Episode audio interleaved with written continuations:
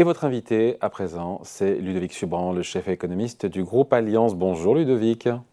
Bonjour David. Comment il va? Où ça va On dirait qu'il est chez lui parce qu'il n'a il a, pas d'essence. Il n'a pas d'essence, donc il est chez lui. Pas d'essence, pas de chauffage, euh, voilà. c'est le chaos chez Ludovic et c'est le chaos surtout dans les stations-service. Euh, on a limite de l'économie, mais quand même, on a un bras de fer qui se poursuit entre raffinerie et syndicats. Il y a eu cette réunion d'urgence hier à Matignon. Porte-parole du gouvernement qui nous dit euh, que le gouvernement pourrait procéder à des réquisitions, rouvrir l'accès donc aux dépôts de carburant. la situation pourrait s'améliorer. On a un patronat quand même qui nous dit que ça commence à couiner un petit peu. Vous en pensez quoi d'un point de vue économique? Bah, ce que vient de dire euh, Jean-Marc Vittori est hyper intéressant. Nous, ça fait six mois qu'on dit que euh, si on est dans un scénario de blackout, donc un scénario euh, où on a une baisse des approvisionnements de 10%, non seulement il y a une récession et, beaucoup plus d'inflation, donc là aujourd'hui on n'a que partiellement ces effets, mais en plus le côté désordonné va forcément créer des, des, dégâts. Donc ce qui se passe aujourd'hui, c'est pas c'est pas tant la baisse d'approvisionnement que des sujets autour de la distribution. Euh, donc il y a, un sujet euh, plutôt structurel sur le secteur énergétique. Et donc quand vous avez une économie de guerre, euh, bah, vous avez de la réallocation des facteurs de production vers l'effort de guerre, vous avez de la monétisation de la dette et vous avez une forme de rationnement. Ça fait partie du triptyque de l'économie de guerre. Donc là, on voit un peu le sujet, c'est-à-dire que on a d'un côté un, un marché de l'électricité européen qui était euh, complètement euh, euh, euh, comment dire, j'essaie de trouver un mot qui est pas, mais déconnant est le mot que j'ai envie de donner. Mmh. Euh, et ça fait six mois qu'en Europe, on, on, dépense 250 milliards d'euros pour euh, pallier les effets de ce marché qui marche pas. Donc là, on commence à se dire, ah ben, il marche pas. Et là, ça va être pareil. C'est-à-dire qu'on se rend compte que les acteurs du secteur sont peut-être pas complètement armés à faire face à ce type de friction sur l'offre et la demande. Et donc, il va falloir peut-être parler de réquisition, parler de davantage euh, de mesures et d'interventionnisme parce qu'on est en économie et qu'on peut pas faire confiance à euh, à, des mécanismes économiques qui marchaient avant. Donc c'est un peu ce qu'on voit maintenant. On voit une réallocation euh, des efforts. Comme euh, il y avait LVMH qui faisait du gel hydroalcoolique au début de la pandémie, peut-être que certains pétroliers vont devoir, en plus de la taxe sur les effets d'aubaine, vont devoir repenser leur interaction avec l'État. On est dans un hyper-interventionnisme, on est dans un cycle un peu illibéral, puisqu'on est en guerre. Donc bien sûr qu'il va falloir revoir un petit peu la gestion des quantités, pas que la gestion des prix. Hum. Après, il y a une question comme de revendication salariale en, toile de fond, avec des Oui, mais je crois que Total a un peu euh, tué le game, comme disent les jeunes. Quand dans leur communiqué hier, ils annoncent que euh, l'opérateur, euh, le salaire de l'opérateur moyen sur les sites de raffinerie est de 5 000 euros. Quand vous connaissez le salaire minimal, le salaire minimal et le salaire médian en France, je pense que ça a calmé un petit peu l'espèce de vindicte collective pour soutenir les pauvres opérateurs de raffinerie. C'est un salaire moyen, bien sûr, mais je crois que l'idée, c'était aussi de dire euh, tout le monde doit faire un effort euh, sur, euh, dans cette situation un peu exceptionnelle. Il y a eu, bien sûr, le, le, fait que c'est des histoires de comment dire, de d'intermédiation, parce qu'en fait, euh, Total a attiré énormément de chaland avec ses baisses supplémentaires sur euh, le, pétrole. On parle pas des autres, euh, enfin c'est sur les raffineries dans ce cas-ci, mais sur les stations-service, il y a eu aussi depuis le début de l'été des sujets sur les autres stations-service qui fermaient. Donc en fait, on est dans quelque chose de très chaotique, de très désordonné. Et donc là, bon, il y a un mouvement de grève. Enfin, j'ai envie de dire, le vrai sujet, il est plutôt sur tous les autres personnes dont les salaires n'ont pas été ajustés. Euh, je pense notamment aux, cols bleus qui peuvent pas faire du télétravail, qui n'ont pas la chance comme moi.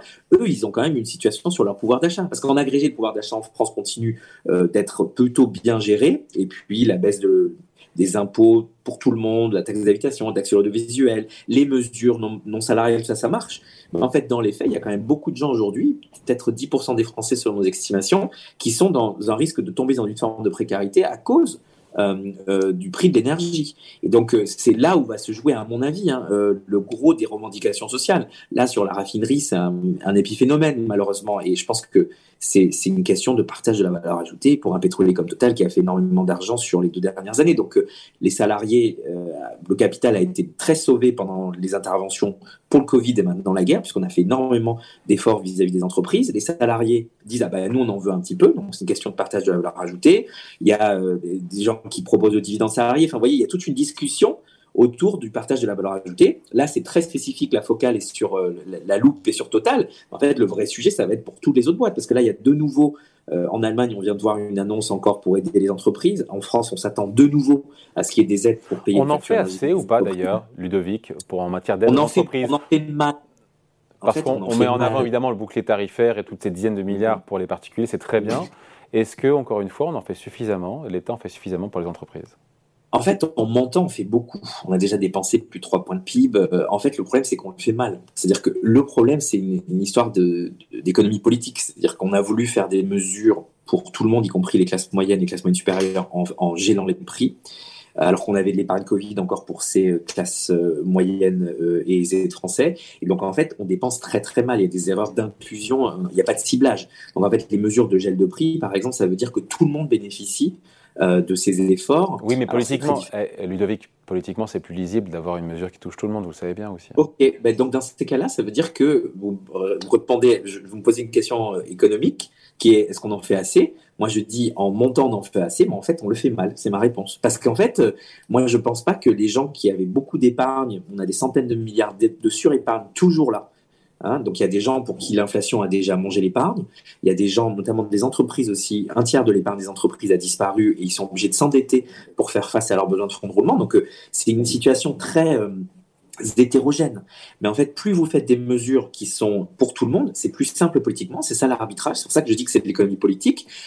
Plus vous faites en fait de la subvention non ciblée, plus ça vous coûte cher et moins vous avez un effet sur ceux qui en ont le plus besoin. Donc en fait, vous avez fait un choix ici de faire des mesures lisibles, mais qui du coup bénéficient à des gens qui n'en ont pas forcément besoin, et du coup ça coûte très cher pour les effets. Donc le coût efficacité des mesures, à mon avis, est très mauvais aujourd'hui.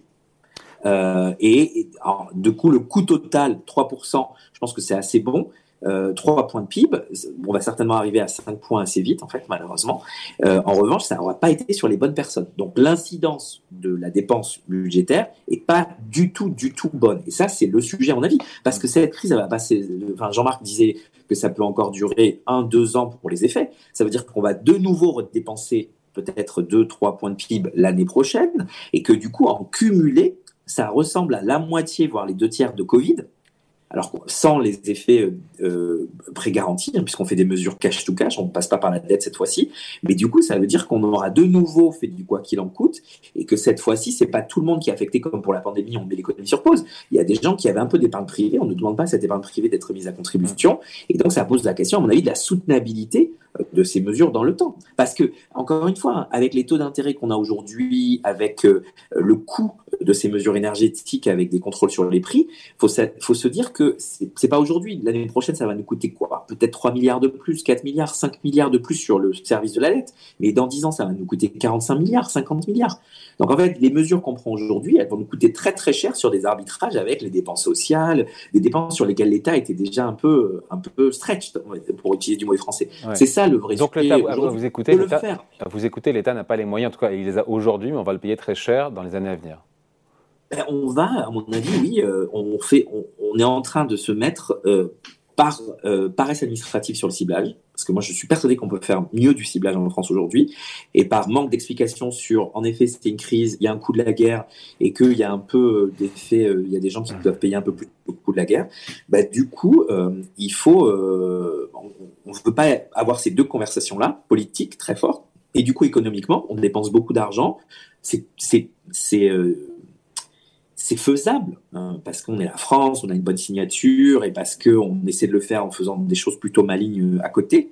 Mais le problème, c'est que le coût euh, de tout ça est, à mon avis, immense. À moyen, long terme, je trouve qu'il est très très cher pour l'effet. Mmh. Juste pour clore le sujet euh, essence et compagnie, on a eu la semaine dernière le cartel de l'OPEP+, qui a décidé de couper sa production quotidienne de 2 millions de barils le jour. Euh, résultat, le pétrole est remonté, Ludovic, autour des, juste en dessous des 100 dollars. Mission accomplie pour, euh, pour l'OPEP, stabiliser à haut niveau le cours du brut Écoutez, euh, ce qui est sûr, c'est que les sanctions que euh, le G7 avait mises contre le pétrole russe, en fait, elles auraient été neutres économiquement si l'OPEP avait décidé d'augmenter sa production de 10%, ce qui était à peu près le niveau de production de la mi-2018. Là, ils ont décidé de couper leur production. Euh, donc, du coup, d'avoir cet effet sur les prix qu'on a, qu'on a vu sur la semaine passée. Donc, on a quelque chose d'assez net, c'est-à-dire que les sanctions contre le pétrole russe ne seront pas neutres les sanctions sur le gaz, on sait qu'elles sont économiquement catastrophiques en fait. Euh, enfin, pas les sanctions sur le gaz d'ailleurs, les contre-sanctions, enfin, du moins le fait que Poutine arrête les tuyaux. Euh, mais euh, sur le pétrole, on aurait pu avoir un effet plutôt neutre. Là, on a un effet qui est de l'ordre de peut-être, ouais, pour la France, nous on estime à 0,3 points d'inflation et presque 0,2 points de moins de croissance à cause de cette nouvelle donne sur les prix du pétrole. Donc l'OPEP, en faisant ce choix-là, euh, fait un choix qui est non collaboratif, non coopératif avec les pays G7 qui ont mis des sanctions contre la Russie. Ça, c'est sûr. Donc ça, c'est aussi une nouvelle donne géopolitique. Il euh, faut se rappeler qu'au début euh, du conflit, tous les gouvernements prenaient leur avion pour aller voir les Qataris, les Algériens, pour aller voir tout le monde pour essayer de sécuriser une forme de substitution au pétrole et au gaz russe.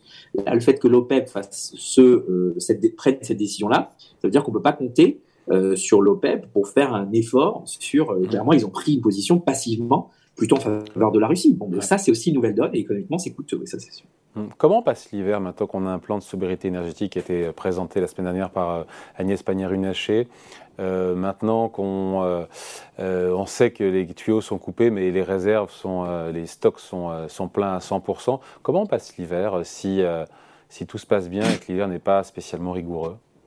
Nous, on n'est pas très inquiets pour cet hiver parce qu'on a stocké. En fait, on a payé pendant quatre mois, euh, le monde, hein, notamment les Européens, ont payé l'équivalent de 700 à 800 millions de dollars jour à la Russie pour restocker. Donc, euh, on a aussi contribué à leur effort de guerre, hein, à financer cette guerre. Euh, donc, du coup, aujourd'hui, on n'est pas très inquiet sur les stocks. Ce qui, ce qui se joue aujourd'hui, qui est plus inquiétant, c'est cette intermédiation. C'est-à-dire qu'en fait, c'est pas qu'une histoire de, d'offre et de demande, même si on essaie de, de, faire certains efforts sur la demande, c'est aussi un effort d'intermédiation. en fait, il peut y avoir des, petites, euh, euh, des petits problèmes de friction entre l'offre et la demande. Ça, c'est un sujet pour cet hiver-là, clairement sur le réseau, pas que en France d'ailleurs. Euh, il y a un sujet pan-européen ou cannibale, c'est-à-dire le sujet qui va jouer cet, hiver, et on a commencé à voir des, rumeurs ici et là, c'est est-ce qu'on continue de jouer collectif en Europe ou est-ce qu'on continue de jouer chacun dans son coin? Ça, c'est un vrai sujet. Mais moi, je suis pas très inquiet, je suis pas Monsieur Météo, mais je suis pas très inquiet sur euh, l'approvisionnement énergétique cet hiver. Le vrai sujet, c'est 2023, notamment l'hiver 2023, parce qu'on n'aura pas forcément, euh, dans un scénario malheureusement euh, très probable, on n'aura pas forcément de de, lumière au bout du tunnel sur le conflit euh, euh, en Ukraine, sur la guerre que les Russes euh, font à l'Ukraine. Et donc, on va avoir, on n'aura pas assez de substitution énergétique. On aura quelques mesures de sobriété, mais il nous manquera quand même. Nous, on a calculé 7%. 7% d'approvisionnement. Pour l'hiver 2023 Ouais. Et donc ça, on peut faire face avec davantage de sobriété, mais ça va plus loin que ce qu'on a aujourd'hui, et ça rejoint ce qu'a ce qu'a dit Jean-Marc, c'est-à-dire que là, il faut aller dans le dur. C'est-à-dire il faut trouver euh, les, endroits où il y a des pertes en ligne, notamment dans l'industrie. Il faut avoir un plan où on fait des décisions, ce qu'on est en train de faire. Chaque pays a un plan où il fait des décisions entre ménages, notamment sur le gaz de chauffage et le gaz industriel, où on peut potentiellement essayer de, de gérer le réseau un peu différemment, parce que ça s'arrête pas un tuyau de gaz. Donc il y a comment on gère ce, ce tuyau-là. Et puis euh, ça peut vouloir dire aussi hein, euh, qu'on Jean-Marc a, proposé plein de mesures. Hein. Il y en a plein d'autres auxquelles on pense, euh, notamment le télétravail euh, aujourd'hui, hein. le télétravail imposé euh, pour prendre, pour utiliser moins d'hydrocarbures pour la mobilité. On peut aussi penser à les choses sur le thermostat, elles ont été dites. On peut aussi penser à des choses sur certaines industries. Et c'est un peu la peur qu'à mon avis ont les industriels européens aujourd'hui, c'est que non seulement ils sont pris l'effet prix pleinement, parce qu'ils n'ont pas eu de bouclier tarifaire, cet effet prix il est très fort. Hein. Quand vous regardez les contrats qui sont signés pour 2023, on parle au bas mot hein, euh, de 500 euros du mégawattheure d'électricité. Donc, euh, et donc pour le gaz, c'est aussi euh, c'est mais dans cet effet prix, pardon, cet effet prix va jouer sur les comportements à la fois des entreprises, mais aussi des, des ménages.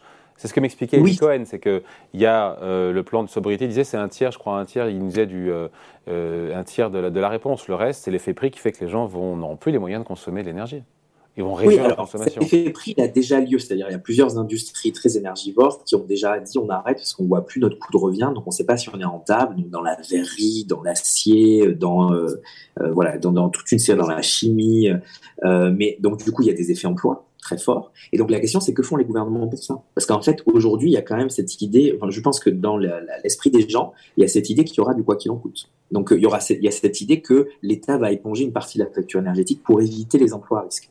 Ça, je ne sais pas si ce, cette hypothèse est vraie. Moi, j'ai l'impression que les États vont quand même être un peu moins euh, dispendieux que ce qu'ils ont été pendant Covid. Mais il y a cette idée que comme on a géré Covid comme ça, on va faire la même chose. Par exemple, les Allemands ont annoncé un plan euh, hier.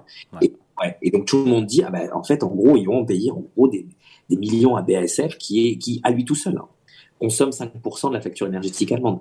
Plus gros chimiste mondial, quoi. Et donc, euh, donc c'est ça la, vraie question. Donc, pour répondre à, à, votre question, si on continue de faire du quoi qu'il en coûte, cet effet prix va être euh, euh, masqué, il va être flouté comme on a eu plein d'effets prix floutés sur les prix des avions, sur euh, les prix du, de la dette française, etc. pendant Covid.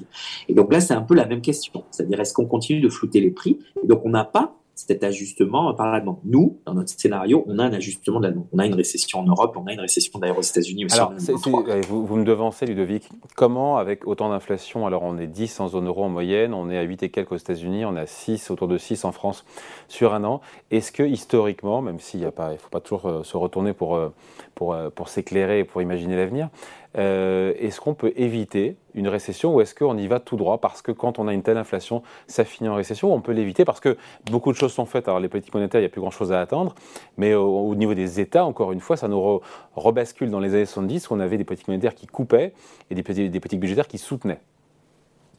Euh, alors en fait, il y a deux choses. moi, je pense qu'on y est déjà euh, dans une forme de récession manufacturière et commerciale pour l'Europe. Hein, et les États-Unis, ont eu deux trimestres de croissance négative. Ils ne veulent pas appeler ça une récession.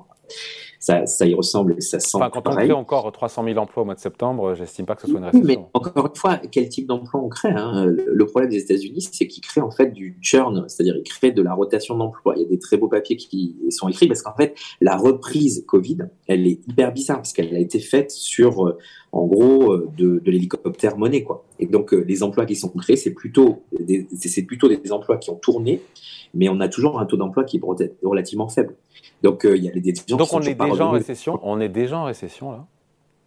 Moi, je pense qu'on est déjà en récession. Il y a plein d'indicateurs qui le montrent, que ce soit la confiance, le commerce mondial, euh, l'industrie, la production industrielle, euh, que l'épargne, les comportements d'épargne par rapport à la consommation. Après, c'est pas de la datation au carbone 14. Le vrai sujet, c'est que euh, on est dans une situation où on a de l'inflation qui est due en Europe à la crise énergétique et aux États-Unis a certainement une réponse budgétaire beaucoup trop importante. Donc eux, ils ont de la surchauffe, ils vont la tuer avec euh, les taux d'intérêt. Nous, on n'a pas forcément de surchauffe, mais on fait quand même notre effort euh, sur les taux d'intérêt parce que on ne veut pas que l'euro se déprécie trop.